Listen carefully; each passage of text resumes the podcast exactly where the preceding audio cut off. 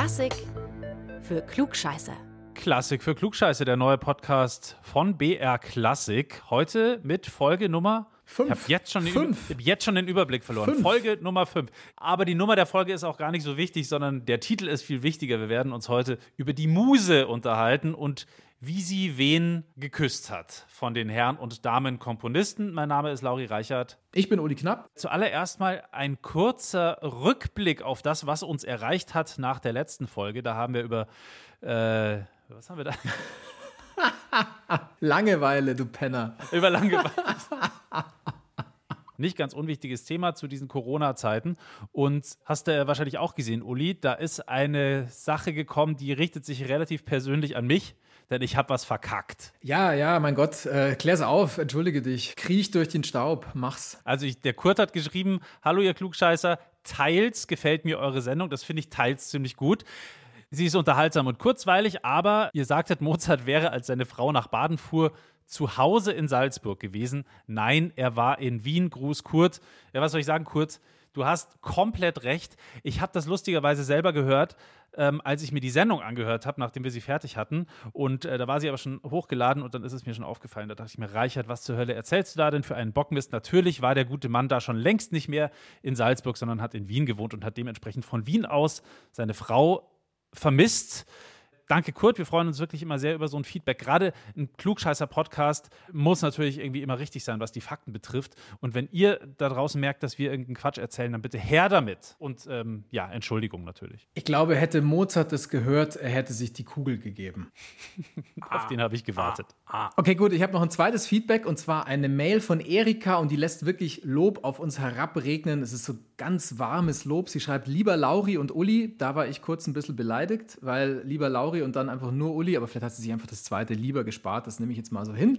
Ähm, sie schreibt, als neuer Fan eures Formats Klassik für Klugscheißer möchte ich euch ganz herzlich für diese herz- und hirnerfrischende Klassiksendung danken. Und am Ende schließt sie dann, da sagt sie, ähm, auch die Verknüpfung zu anderen Musikstilen, die aufzeigt, wie beschränkt der Anbeter der reinen Klassik seiner Leidenschaft mitunter huldigt und was er sich an Spaß dabei nimmt, wenn er klassische Scheuklappen trägt, erheitert mich in jeder Folge. Das war wirklich sehr schön. Vielen Dank, Erika, für dieses Lob. Das äh, nehmen wir gerne an. Sowas ist immer toll. Aber wenn jemand von euch äh, Kritik hat, dann auch immer gern her damit. Ähm, schreibt uns einfach eine Mail an klugscheißer.brklassik.de.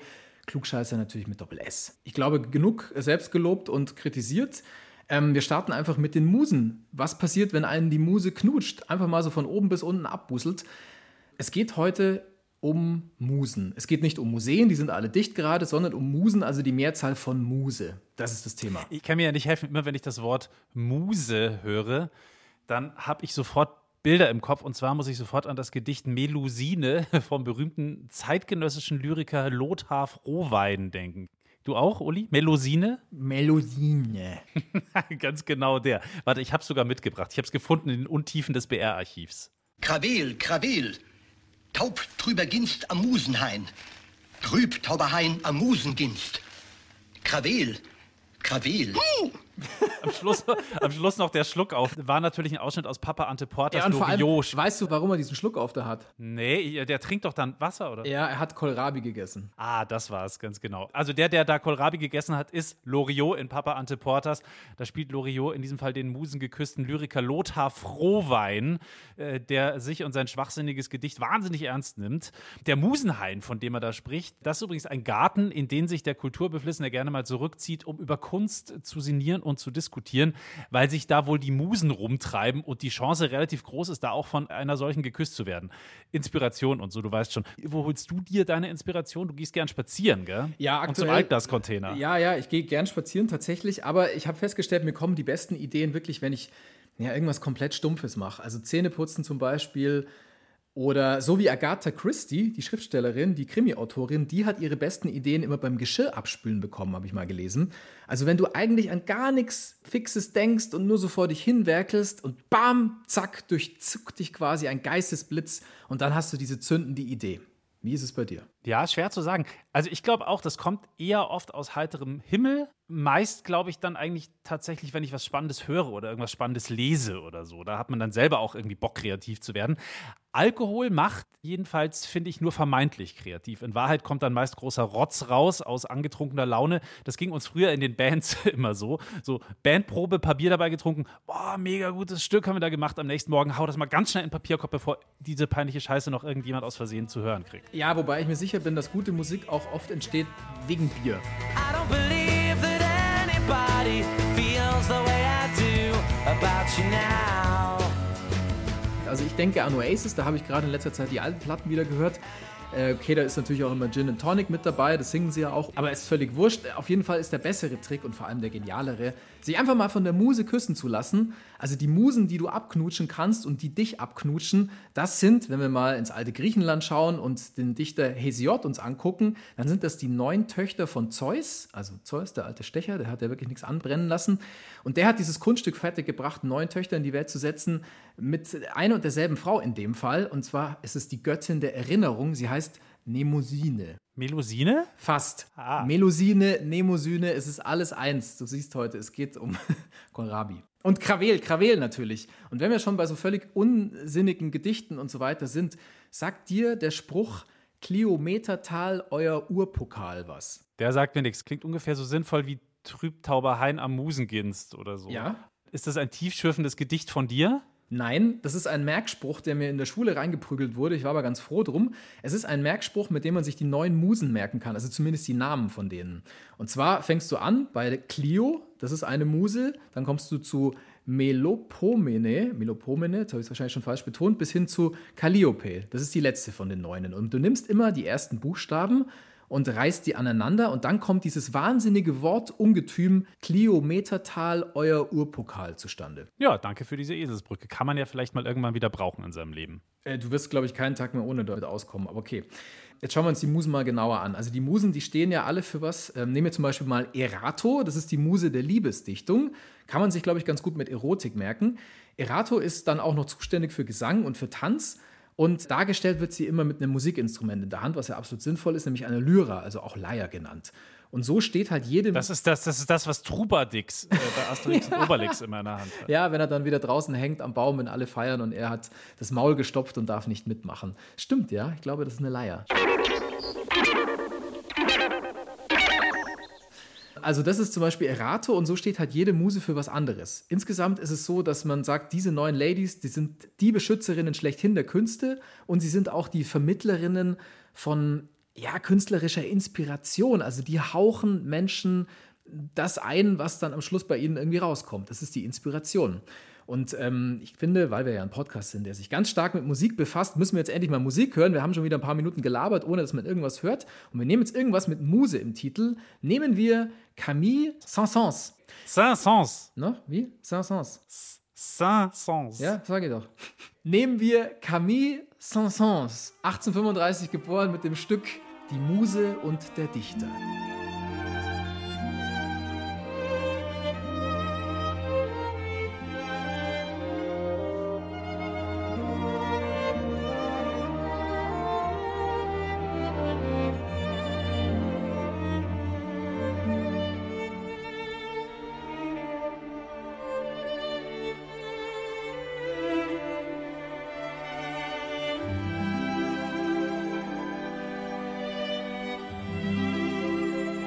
Ja, Camille Saint-Saëns. Saint-Saëns. Saint-Saëns. Saint-Saëns. La Muse et le Poète, die Muse und der Dichter von Camille Saint-Saëns. Der hat ja übrigens auch den Karneval der Tiere geschrieben, kann man sich auch gerne mal anhören. Äh, ein ganz, ganz tolles Stück Musik. Und er passt auch deswegen ganz gut in diese Folge, denn äh, Camille Saint-Saëns hat mit 40 übrigens auch mal seine 19-jährige Muse geheiratet. Glücklich sind die beiden nicht geworden. Das Ende vom Lied, er hat sie verlassen, übrigens sehr stilvoll, indem er ihr einen Zettel hingelegt hat. Inhalt des Zettels, ich bin weg. Ist nicht dein Ernst. Tatsache ist, ist eine wahre Geschichte. Das ja, ja. wow. Der, der war menschlich auch noch hin und wieder verbesserungswürdig, aber musikalisch hat er viel drauf gehabt. Das ist der Herr wie- Saint-Saëns. Wie wenn heute jemand mit einer SMS oder einer, einer WhatsApp Schluss macht. Boah, ist das schäbig. Du hast die Muse Erato, Uli, vorhin ins Spiel gebracht. Ich würde gerne noch die Muse Clio in den Ring werfen. Für was war die zuständig? Ulrich, du alter Altphilologe. Äh, für Kleinwagen oder vielleicht sogar für die ganze französische Automobilindustrie. Ja, es war die Muse der Geschichte. Die kennst du vielleicht von Abbildungen, die hat in der Hand gerne ein Buch oder eine Schriftrolle und schaut immer recht schlau und grüblerisch in die Weltgeschichte hinein. Bisschen so wie du auf unserem Podcast-Titelbild. Was ich nicht wusste, da wird es für uns noch interessanter, wer nämlich die Muse der Musik ist. Ja, gut, also ich weiß, ich habe dir ja vorhin gesagt, ich kann dir die Namen von denen allen aufzählen, aber ich bin echt nicht firm, wenn es darum geht, wer für was zuständig ist. Also vielleicht heißt die Muse der Musik Muse Muse, so wie lang lang. Also ich habe keine Ahnung, ich bin still. Nein, sie trägt den wunderschönen Namen Euterpe, du als Altphilologe. Ah, Eu ist ich, äh, immer gut. Betone Gut. es nochmal. Ja, äh, du kennst sie vermutlich unter ihrem griechischen Namen Efterpi. Gibt wirklich immer noch so ein paar hochkulturell ambitionierte Menschen, die ihre Töchter heute so nennen. Ich habe mal nachgeschaut in so einem Internet-Namensregister. Da gibt es auch noch in Deutschland ein paar, die so heißen. Euterpe, Euterpe Huber oder so. ähm, und Euterpe steht auf Abbildungen immer mit Flöte in der Hand rum. Hast vielleicht auch schon mal gesehen. Jedenfalls hat ein sehr bekannter Komponist Euterpe zu seiner Mottomuse gemacht, nämlich Edward Grieg. Der hat 1864 eine Gesellschaft gegründet zur Förderung neuer skandinavischer Musik. Er war selber Norweger. Und die hat er auch einfach Euterpe genannt. Edward Grieg übrigens, das war der hier.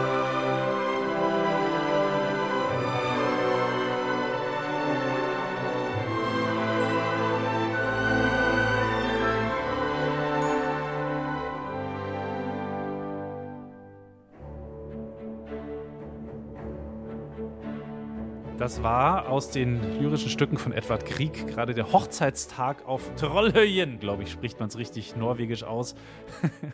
auf gut Deutsch, auf Drodelhaugen. Drodelhaugen. Hochzeitstag auf Drodelhaugen. Das ist in Drodelhaugen. der Nähe von Kirchbichel. Also, Edward Grieg, der hat seine musikalische Förderungsgesellschaft nach Euterpe, nach der Muse Euterpe benannt. Äh, Die dreckige Wahrheit ist aber, viele Komponisten haben sich natürlich lieber im wahrsten Sinne des Wortes von Musen küssen lassen, also von echten jungen Damen. Oder sie hätten das ganz gern, aber die Herzensdame war dann unerreichbar und der Herzschmerz war dann dementsprechend groß. Deswegen haben die Herren Komponisten dann sich ganz besonders kreativ betätigt. Schmerz macht ja kreativ. Der berühmte tschechische Komponist Leos Janacek, der hat sich mit stolzen 60 die 20 Jahre alte Kamila Stöslova angelacht. Die beiden hatten zwar angeblich nie wirklich was miteinander, sie war offiziell nur seine ganz große Inspiration. In Wahrheit war er wirklich heißestens, quasi bis zum Irrsinn verliebt in diese Camilla. Das fand seine Ehefrau überraschendweise nicht so wirklich super. Jedenfalls hat Camilla den Herrn Janacek dermaßen in den zweiten Frühling gebeamt, dass der dann in Zukunft eigentlich nur noch für sie Musik geschrieben hat. Unter anderem hat sie ihn zu diesem bekannten Stück hier inspiriert. Er hat sogar ganz offiziell für sie geschrieben das Streichquartett Nummer 2 von Leos Janacek mit dem Titel Intime Briefe. Da hören wir jetzt auch mal rein.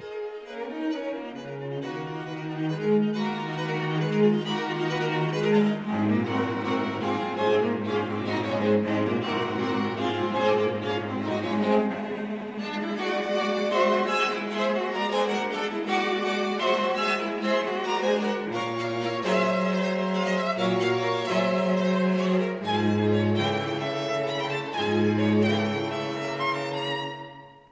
mich bringt die Musik ehrlich gesagt ein bisschen durcheinander, wenn ich das höre, aber weil du gerade diesen Wahnsinnsaltersunterschied angesprochen hast, ich musste gerade an den Monaco-Franze denken. Da gibt es eine Folge, die heißt Ein ernsthafter älterer Herr.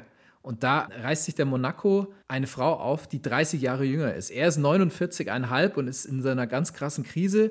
Und seine Angebetete, die ist 19 und heißt Jacqueline. Du weißt, wer jetzt eigentlich wieder auftauchen müsste in diesem Podcast. Krawel, Krawel. Der Wendler. Ah, der Wendler. Egal. Ja, stimmt. Da ist der Altersunterschied ähnlich. Ich glaube, der ist auch 49 oder irgendwie sowas und seine Verlobte ist hier, glaube ich, jetzt auch 19. Wie beim Monaco Franze. Ja, ja, ziemlich genau. Ja, der, der Wendler ist 47, habe ich gerade verifiziert. Wow, Okay, also dann, haben wir, dann, dann haben wir da 30 Jahre Altersunterschied zwischen Leos Janacek und der Kamila Stöslova waren es sage und schreibe 40 und ja, diese intimen Briefe, das Stück, das wir gerade gehört haben, das hat er als Liebesrausch schon konzipiert gehabt. Er hat es in seinen Briefen an Camilla immer unser Quartett genannt, wobei Briefe ist gut, das war quasi äh, 100 Jahre vorweggenommenes Sexting, was die da geschrieben haben. Der schreibt da so versautes Zeug wie Du stehst hinter jeder Note, der Duft deines Körpers, das Glühen deiner Küsse, meine Noten küssen jeden Teil von dir. Sie rufen leidenschaftlich nach dir. Die vier Sätze, die erzählen, hat er selbst mal gesagt, quasi die ganze wilde Fahrt der verbotenen Liebe dieser beiden. Vom Kennenlernen im ersten Satz geht es dann übers Verlieben, bis dann am Ende hin zur Angst, sie zu verlieren. Apropos verlieren, Herr Janecek hat leider auch kurz dann, nachdem die intimen Briefe fertig waren, sein Leben verloren. Uraufgeführt wurde das Quartett dann erst einen Monat nach seinem Tod. Das hat er also gar nicht mehr miterlebt Oh. im September 1928. Also der hat sich da wirklich wahnsinnig reingesteigert und das ist alles wahnsinnig rauschhaft. Und zwar so rauschhaft, dass ich kurz den Verdacht hatte, Leos Janacek ist vielleicht nicht nur verliebt gewesen, sondern er hätte sich vielleicht auch irgendwie anderweitig berauscht. Ich habe dann wirklich so ein bisschen im Internet rumgeschaut und habe recherchiert, habe aber nichts gefunden. Also Music is the only drug bei Herrn Janacek, so viel ist sicher. Was ja nicht viele seiner Kollegen von sich behaupten können. Da wurde ja unter anderem auch ganz gut gebechert bei den Herrenkomponisten, auch schon früher. Oh ja, das ist mein Thema. Saufen am Klavier. Also nehmen wir mal einen der bekanntesten Säufer am Klavier, nämlich den Komponisten und vor allem Klaviervirtuosen Franz Liszt. Also der war wirklich hart am Glas. Und äh, wenn man sich das so anguckt, dann ist das halt auch eine Art, wie einen die Muse küssen kann. Und zwar am Flaschenhals. Wir hören uns jetzt mal was von Franz Liszt an. Irgendwas, was man kennt. Vielleicht die weltbekannte Bierpong-Polka oder irgendwas ähnliches.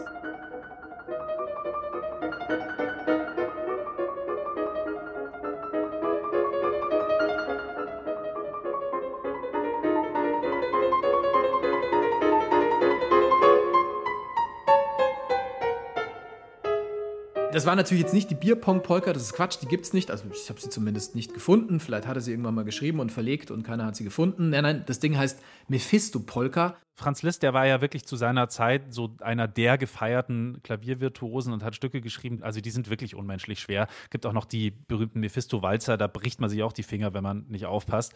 Aber dass der sowas dann geschrieben und auch performt hat, obwohl er so gut am Glas war, wie du gerade gesagt hast, das wundert mich tatsächlich. Geht Ja, fast gar ja, doch, und irgendwie geht's halt schon. Also ich habe ein bisschen was gelesen, wie der seine Tage verbracht hat. Und zwar hat es einer seiner Schüler aufgeschrieben, wie so ein typischer Tag bei Franz Liszt ausgesehen hat. Also ich zitiere jetzt einfach mal aus diesen Aufzeichnungen des Schülers.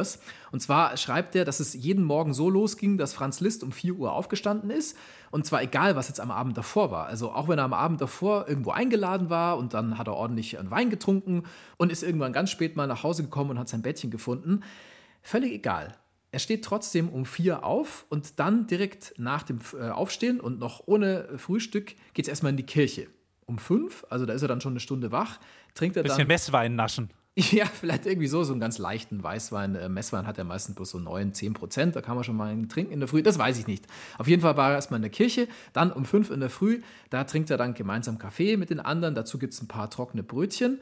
Ja, und dann, dann fängt die Arbeit an. Also fast schon wie bei einem Mönch, wie bei einem Benediktinermönch. Die fangen halt auch irgendwann um 5 in der Früh an.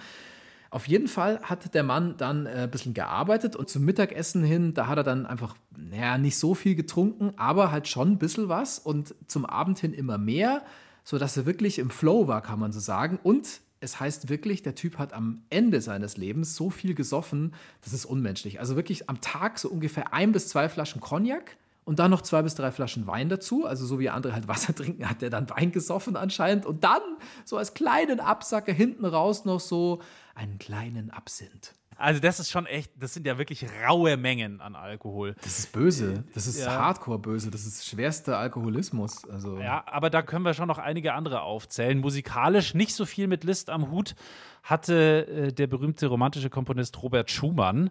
Dem war die Musik von Liszt irgendwie zu sehr Programmmusik, zu verkopft, zu wenig romantisch. Aber Robert Schumann und Franz Liszt hatten was anderes gemeinsam. Schumann war nämlich auch ziemlich rauschig unterwegs. Bei ihm hat die Rauschhaftigkeit allerdings ein sehr trauriges Ende genommen. Robert Schumann hat im 19. Jahrhundert einige der besten und bekanntesten Klavierwerke geschrieben. Er gehört ja wirklich zu den allerbedeutendsten deutschen Komponisten. Äh, Hier zum Beispiel können wir was anhören von ihm. Die Träumerei aus den Kinderszenen. Ein schönes Klavierstück.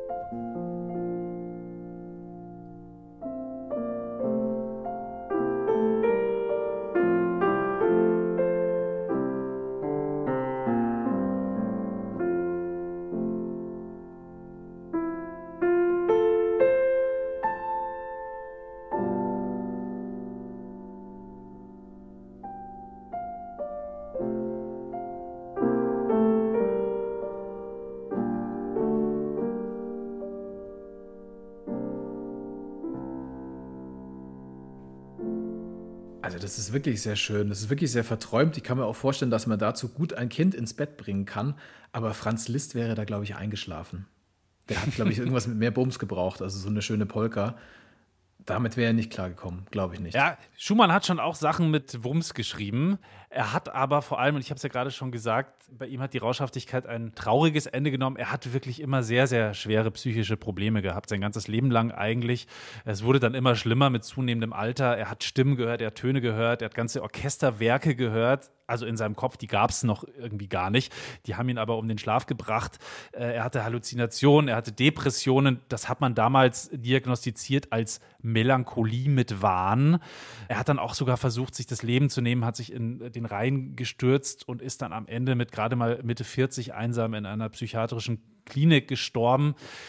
Äh, also das war wirklich schlimm. Robert Schumann hat allerdings sehr, sehr gerne auch getrunken was seine psychische Situation jetzt nicht unbedingt besser gemacht hat. In seinen Tagebüchern schreibt er sehr, sehr oft von häufiger Knilität. Das kommt von Knülle sein, also vom Besoffensein. Zum Beispiel schreibt er da einmal allgemeine Knilität, Mondnacht, um 1 Uhr nach Hause und stille Kotzerei ins Bett, Gestank. Da hat er kein Blatt Boah. vor den Mund genommen. Dann geht es weiter, schwere Zigarren stimmen mich hoch und poetisch, wenn ich betrunken bin oder mich gebrochen habe. So war am anderen Tage die Fantasie schwebender und erhöhter. Während der Trunkenheit kann ich nichts machen, aber nach ihr bedeutet also, der war äh, mit Kater besonders kreativ, Robert Schumann. Das ist für mich eine ganz seltsame Vorstellung, da bin ich nämlich zu gar nichts mehr zu gebrauchen. Ja, wobei ich kann verstehen, was er meint. Ich, ich, ich nenne das immer postalkoholisches Dummgeschwätz. Also wenn ich mit Kumpels nach einer Party am nächsten Tag bespreche, was da passiert ist, früher so nach Studentenpartys und man saß am nächsten Mittag zusammen, hat irgendwas versucht zu essen, dann war das schon auch immer sehr lustig und sehr kreativ und hätten wir das damals aufgenommen, wir könnten es, glaube ich, heute als Podcast verkaufen. Aber ja, ich verstehe es, mit Schädel komponieren ist sicher nicht ganz einfach. Bei Schumann muss man jetzt aber, glaube ich, ein bisschen vorsichtig sein. Also da war jetzt der Alk nicht unbedingt die Inspiration, sondern eher ähm, das Rezept, das er sich selber ausgestellt hat, wo er halt draufgeschrieben hat, saufen, das ist mein Medikament. Und da wird es halt dann einfach gefährlich. Also ich will jetzt hier nicht zu pädagogisch werden, aber hey, Vorsicht. Und ähm, bei ihm ist es, glaube ich, eher so vermutlich, dass er halt trotz Alkohol geniale Musik geschrieben hat und nicht wegen des Alkohols. Wer so richtig gerne einen gehoben hat, und das sehr, sehr regelmäßig auch, ist äh, der sensible Titan, wie ihn eine äh, aktuelle Biografie nennt, Ludwig van Beethoven. Ich dachte schon Nicht- Olli Kahn, Nee, die ähm, ruhige Seite des Titans. ich, ich habe gesagt, der sensible Titan. ja, genau, die Seite, die man nicht kennt an Olli Kahn. Die muss man mir erst noch zeigen. Ludwig van Beethoven jedenfalls war auch gut am Glas. Äh, Seine Waffe der Wahl war der Wein und zwar auch in rauen Mengen. Das lag bei ihm schon in der Familie. Sein Opa Ludwig, hieß auch Ludwig, war Weinhändler. Das heißt, äh, auch sein Vater Johann saß schon an der Quelle und war auch deswegen vermutlich Alkoholiker, weil er sehr, sehr früh angefangen hat und weil es halt auch immer verfügbar war. Äh, Der war sogar richtig schwerer Alkoholiker. Er hat den kleinen Ludwig oft stockbesoffen nachts aus dem Bett gezerrt, wenn er dann von der Kneipe heimkam. Und dann musste der arme Ludwig entweder irgendwelche Tonleitern üben oder er musste dem Vater und den besoffenen Freunden vom Vater äh, irgendwann nachts um vier am Klavier vorspielen mit acht Jahren und so. Und so hat auch Ludwig dann schon zu seiner Bonner Zeit und später in Wien sehr, sehr gerne und viel und eigentlich ständig Wein getrunken. Oh Gott, was heißt denn viel und oft und ständig? Gibt es da irgendwelche Zahlen? Ja, also, also man weiß, dass er nach dem Tod seiner Mutter schon zu trinken angefangen hat. Da war er 17 und so richtig bergab ging es dann, als sein Gehör mit 27 Jahren immer schlechter wurde. Ähm, Ludwig van Beethoven war ja irgendwann dann quasi taub und da fing das schon an. Und äh, da waren es wohl um die drei Flaschen schon pro Nacht. Und das wurde später eher mehr als weniger, wenn man jetzt noch die Flaschen dazu zählt, die er tagsüber so zum Essen und beim Komponieren und so getrunken hat, äh, dann wäre wahrscheinlich sogar Harald Junke stolz gewesen.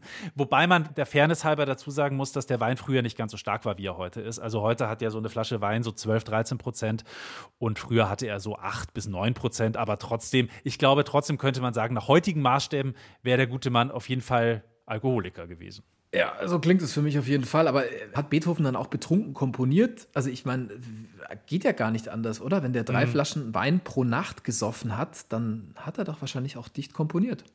Ja, davon kann man ausgehen. Es gibt Menschen, die glauben, dass äh, deswegen äh, seine Notizen so wahnsinnig unleserlich sind. Das kann ja in Wahrheit wirklich kein Schwein lesen, was der da so zusammengekritzelt hat. Auch seine Briefe kann man im Internet, gibt es Bilder davon. Das ist wirklich sehr verkleckst und wahnsinnig wirr und so.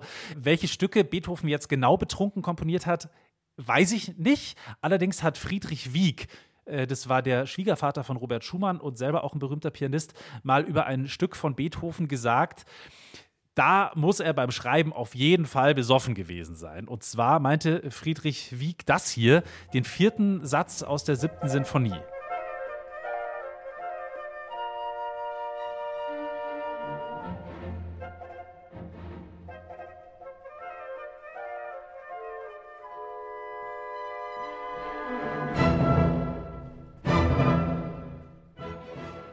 Es klingt für mich so ein bisschen, äh, das passt schon, da kann man sich schön einen dazu zu zwitschern, das schon. Und dann immer dieses heftige, okay, jetzt noch ein Schluck oder vielleicht jetzt noch eine Flasche aufmachen oder was weiß ich, was er da getan hat. Ähm, das Der spiegelt Kopf, das für mich der Kopf so ein ist auf bisschen die rüber. Tischplatte geschlagen. Vielleicht auch das, ja, bumm und bumm und noch hat er einen unter den Tisch gesoffen und noch einen, vielleicht war es ja das. Also natürlich alle Spekulation auch von Friedrich Wieck, der wusste auch nicht, ob Beethoven da betrunken war, aber er hat gemeint, dieses Stück, das schreit förmlich danach. Aber sicher ist, dass Ludwig van Beethoven sich vom Alkohol hat inspirieren lassen.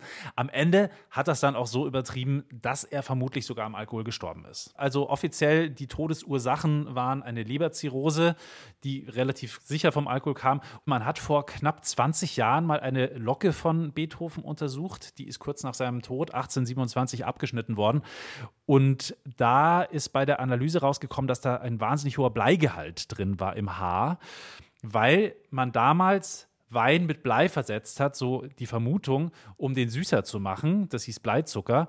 Und wenn man dann so viel getrunken hat wie Beethoven, dann kann das halt in den Haaren bleiben und einen am Ende auch vergiften. Dann ist allerdings später nochmal sein Schädel untersucht worden. Da hat man dann keine erhöhten Bleiwerte festgestellt. Also ganz sicher ist diese Theorie mit der Bleivergiftung nicht. Sicher ist, wie gesagt, er hat gern getrunken. Passend dementsprechend seine angeblich letzten Worte. Die waren nämlich schade, schade, zu spät. Weil gerade in dem Moment ist ein Lieferant mit zwölf Flaschen Wein zur Tür reingekommen, also die neue Weinlieferung kam. Und er hat gemerkt, der Herr Beethoven, okay, für die langt es wahrscheinlich nimmer. Hat es auch nicht. In dem Moment ist er nämlich gestorben. Aber er hat sehr bedauert, dass er die zwölf Flaschen Wein nicht noch mitnehmen konnte. So, und jetzt sehe ich gerade, jetzt müssen wir mal zu was ganz was anderem kommen. Äh, weg von Herrn Beethoven hin zuallererst mal zur modernen Technik, denn wir sind ja hier gerade auch äh, per Jitsi zusammengeschaltet, hier per Videokonferenz, der Uli und ich. Und äh, wir erwarten Gäste, zumindest einen Gast, eine Dame. Ja, Verena Marisa, sie ist Komponistin, macht hauptsächlich Filmmusik, hat zum Beispiel auch schon für den Tatort komponiert. Also wenn ihr Tatortgucker seid und ihr habt zum Beispiel den München-Tatort gesehen, einen der letzten, dann kann es gut sein, dass da Musik von ihr dabei war, dass sie einfach diesen Soundtrack gemacht hat, kann man sagen. Ähm, Verena Marisa hat einen Haufen Preise schon gewonnen, völlig zu Recht natürlich. Zum Beispiel den Deutschen Filmmusikpreis hat sie bekommen, den Deutschen Fernsehpreis, den Berliner Opernpreis. Sie war auch schon für den Grimme-Preis nominiert und so weiter und so fort. Also einen ganzen Haufen Preise, den sie abgeräumt hat. Dann würde ich vorschlagen, bevor sich Verena jetzt hier einklingt in unsere Videokonferenz, hören wir doch kurz rein in ein Stück von Verena Marisa. Und zwar nehmen wir dieses hier, ein Ausschnitt aus dem Soundtrack zum Film Ich will dich.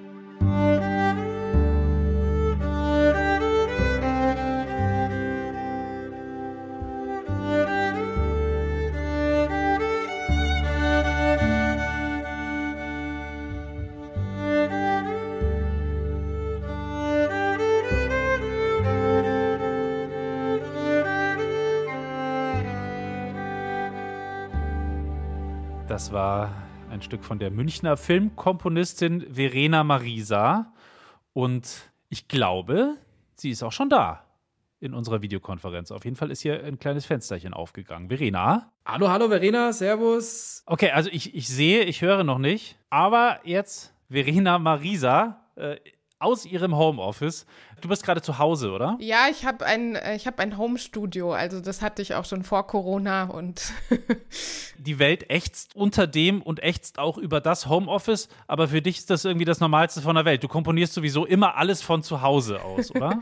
ja, genau, das habe ich jetzt seit ähm, einem halben Jahr oder so. Irgendwie hat sich das für mich auch so ganz gut bewährt und ähm, von daher ist es für mich jetzt auch eine sehr gewohnte Arbeitsweise. aber wenn man so aus dem Wohnzimmer heraus komponiert, da steht ja dann auch wahnsinnig viel Technik rum, oder? Du hast wahrscheinlich ein Klavier und wir sehen es hier auch gerade so auf dem Bildschirm, Mikrofon und Mikrofonständer und so. Was machst du, wenn Besuch kommt? Das ist sicher arschgefährlich, wenn dann jemand sein Bier irgendwie so in den Flügel kippt. Ja, nee, das ist äh, nicht unbedingt das Besuchszimmer. Also, Da darf keiner rein. doch, das natürlich schon. Aber ähm, hier steht auch ein Flügel und ähm, das ist dann tatsächlich besser im nüchternen Zustand zu bedienen. Okay, gut. Das heißt, du gehörst auch zu der Fraktion, die jetzt um die Muse, damit die Muse sie küsst, nicht unbedingt jetzt was trinken muss sozusagen, sondern du bist da eher nüchtern, oder? Wenn es ans Komponieren geht.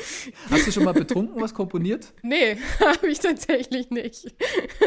Okay, ja gut, ja natürlich, muss jeder machen, wie er will. Weil wir haben irgendwie so ein bisschen festgestellt, dass es da schon irgendwie zwei verschiedene Schulen gibt. Also die einen sagen, wenn es um die Muse und den Musenkuss geht, ich muss selber was tun, ich muss auf die Muse zugehen. Und ähm, ja, dann gibt es aber auch die, die sagen, nee, nee, die Muse, die muss zu mir kommen, ich muss halt einfach die Augen und die Ohren offen halten und dann darf ich den Moment nicht verpassen. Ähm, und dann funktioniert es auch mit dem Musenkurs. Wie ist es denn bei dir? Ja, also ich habe schon eher immer das Gefühl, dass die Muse zu mir kommt, wenn sie denn Lust hat. Aber man hat ja vielleicht auch, also ich würde es jetzt nicht Rituale nennen, aber so Dinge, die man tut, damit sie vielleicht lieber vorbeikommt oder so. Naja, manchmal fragt man sich auch, wie lange braucht sie denn noch? Aber Aber wie machst denn du das, wenn du sagst, manchmal kommt die Muse dann halt, wenn sie will? Du bist gerade beim Einkaufen oder du sitzt gerade im Auto oder keine Ahnung, du bist gerade irgendwie mit Freunden unterwegs. Was machst du denn dann? Ich glaube ja schon, dass man dann so Momente hat, wo man denkt, Mist, das müsste ich jetzt irgendwie aufschreiben. Naja, also mir geht's eigentlich oft so, dass sie dann manchmal kommt, wenn man so relativ routinierte Dinge tut, also wie zum Beispiel Geschirr spülen oder ähm, putzen. Und dann ist es eigentlich auch ganz gut äh, möglich, dass man sich das dann merkt oder vielleicht auch einfach dann an die Arbeit geht. Also mir ist es jetzt nicht so passiert, dass es irgendwie während Gesprächen oder so ist, glaube ich, einfach ähm, bei mir jetzt das musikalische Gehirn nicht so aktiv und Also du machst das nicht so. Es gibt ja Musiker, die tragen, gut, jeder von uns trägt sein Smartphone mit sich rum und die drücken dann immer auf die Aufnahmefunktion und singen da ganz kurz irgendwas rein oder so. Also meistens setze ich mich schon erstmal ans Instrument, an welches auch immer, aber probiere dann daran rum. Ja, manchmal kommt dann auch erstmal nichts dabei raus und dann muss ich einfach nochmal ein bisschen Abstand nehmen, aber ähm, dann kann es vielleicht sein, dass bei was anderem dann plötzlich die Ideen kommen, aber halt, weil sich irgendwie mein Geist schon damit beschäftigt und das vielleicht so im Unterbewussten dann weiterarbeitet. Aber hast du so ein bisschen die Angst vor dem weißen Blatt, also die ja manche Schriftsteller zum Beispiel auch haben, dass sie einfach nichts zustande kriegen und einfach den Anfang auch nicht hinbekommen? Gibt es sowas bei dir auch? Ja, absolut. Also der Anfang, finde ich, ist immer das Allerschwierigste. Und ähm, da gibt es auch viel Frustration und ausgerissene Haare, bis, bis dann mal was zustande kommt, so mit dem ich dann auch glücklich bin und weiterarbeiten will. Du hast schon wahnsinnig viele Filmmusiken komponiert, unter anderem für den äh, mit dem Deutschen Fernsehpreis ausgezeichneten Film Operation Zucker, für diverse Tatorte, für Freundin mit Katja Riemann, um jetzt mal nur ein paar zu nennen. Das sind ja riesige Projekte. Da gibt es ja sicher auch sehr, sehr strenge Deadlines. Äh, Mal so ein bisschen rumkomponieren und so auf die Muse warten und so, das wird ja da vermutlich eher schwierig. Sind die Deadlines dein Freund oder sind sie dein Feind? Ich glaube, sie sind eher mein Freund, ähm, weil man doch auch durch Deadlines äh, so eine Art Fokussierung erreicht. Ich meine, ich habe auch mal was ganz Interessantes gehört von einem Hirnforscher, also unter anderem Hirnforscher, der Wolfgang Masnack, der macht auch noch viel anderes, aber dass es anscheinend neurologisch wohl so ist, dass wenn man unter Zeitdruck ist, dass man dann mehr auf Fähigkeiten zugreift, die eher in der Intuition liegen und weniger analytisches Denken aktiviert und ja, dann zügiger arbeiten kann und äh, mehr mit dem, was man einfach schon unterbewusst alles an Wissen angeeignet hat, dann arbeitet. Und hast du, hast du irgendwie so eine Taktik, wie zum Beispiel, also bei mir ist es manchmal so, wenn ich halt nicht zu Potte komme, dann nehme ich mir vor, okay, ich schluck jetzt diese fiese Kröte als erstes am Morgen. Also das, das, was ich auf gar keinen Fall machen will, das muss ich jetzt als erstes machen und dann, dann läuft es irgendwie, weil das Unangenehmste ist weg und danach passieren die anderen Sachen. Hast du da auch so ein Ritual, dass du sagst, okay, ich muss jetzt diesen Teil noch fertig machen und dann kann ich die schönen Dinge weitermachen, zum Beispiel weiter komponieren? Nee, also ich glaube, bei mir ist es eher umgekehrt. Wenn ich was so unbedingt jetzt komponieren will, dann klappt es meistens erst recht nicht. Das muss ich dann eher ans Ende vom Tag stellen. Also weil ich bin auch, aber das ist auch wieder Typsache, aber ich bin nachts einfach irgendwie kreativer und weniger gehemmt. Oder weniger kritisch mit mir selbst. Du kriegst den Auftrag, einen Score für einen Tatort zu schreiben.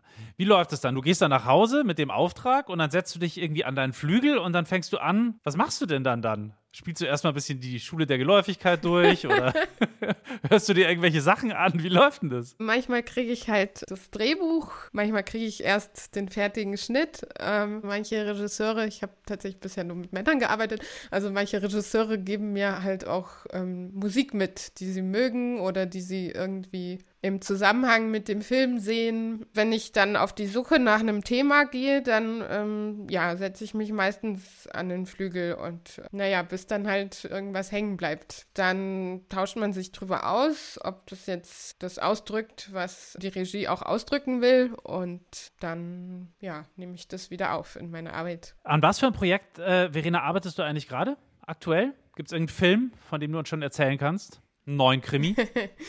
Also, nee, ich, also ich habe gerade ein Projekt abgeschlossen, davon kann ich aber auch nicht so viel erzählen, weil es noch nicht ausgestrahlt ist. Ja, jetzt mein Folgeprojekt ist jetzt erstmal verschoben und gegen Ende des Jahres, ähm, ja, werde ich voraussichtlich an dem Tatort arbeiten, wenn Corona uns da nicht noch einen Strich durch die Rechnung macht. Also auch Komponistinnen, erfolgreiche Film-, Musikkomponistinnen sind derzeit auch von Corona so ein bisschen betroffen. Ja, auf jeden Fall. Also natürlich ein bisschen verzögert auch der ganze Postproduktionsbereich. Aber ja, jetzt so nach und nach macht es sich natürlich auch bei uns bemerkbar. Dann hoffen wir, dass es sich nicht allzu schwer bemerkbar macht. Ganz, ganz herzlichen Dank für deine Zeit. Ja, danke euch. Vielen Dank, Verena. Lauri, was nimmst du jetzt mit aus dieser Folge? Ich glaube, ich bin einfach bestätigt in dem, was wir eigentlich alle schon wussten. Kunst, Musik und Drogen, Alkohol, das ist heute untrennbar miteinander verbunden in vielen Fällen. Das war es auch schon vor ein paar hundert Jahren. Ich finde es halt nur echt krass, was äh, Jungs wie Ludwig van Beethoven oder Franz Liszt da so in sich reingeschüttet haben und dann trotzdem noch, also ich würde in dem Fall wirklich sagen, trotzdem noch äh, am Klavier zustande gebracht haben oder was sie noch für Stücke geschrieben haben. Also das ist schon bemerkenswert und auch ein bisschen erschreckend. Ich fand auch Franz Liszt besonders krass, was der gesoffen hat und was er trotzdem geleistet hat. Aber man muss jetzt fairerweise sagen, wir haben natürlich die Extrembeispiele rausgesucht. Also nicht alle Komponisten und Musikerinnen sind solche Alkis oder Wahns. Ähm, es geht ja auch ganz anders, wie zum Beispiel Verena Marisa gerade gesagt hat. Also sie komponiert stocknüchtern und es funktioniert auch wunderbar. Geht also auch. Wenn euch die Muse küsst oder ihr eine besonders tolle Begebenheit erlebt habt, irgendeine Episode, wo die Muse da war oder vielleicht auch nicht da war, dann schreibt uns das gerne in der Mail. Unsere Adresse ist bekannt, klugscheißer.brklassik.de, Klugscheißer mit Doppel S. Und äh, was natürlich auch sehr fein wäre, wenn euch das getaugt hat, was wir hier machen und immer noch taugt, dann abonniert bitte unseren Podcast bei allen gängigen ähm, Podcast-Herstellern und Anbietern und Podcast-Centern. Lasst gerne so eine Bewertung da. Fünf Sterne wären fein, fünf Promille gehen in dem Fall auch. Und dann sehen wir uns und hören uns vor allem bei der nächsten Folge wieder. Ich bin Uli Knapp, ich sage Servus. Ich sage auch Servus, ich bin Lauri Reichert. Bis zum nächsten Mal.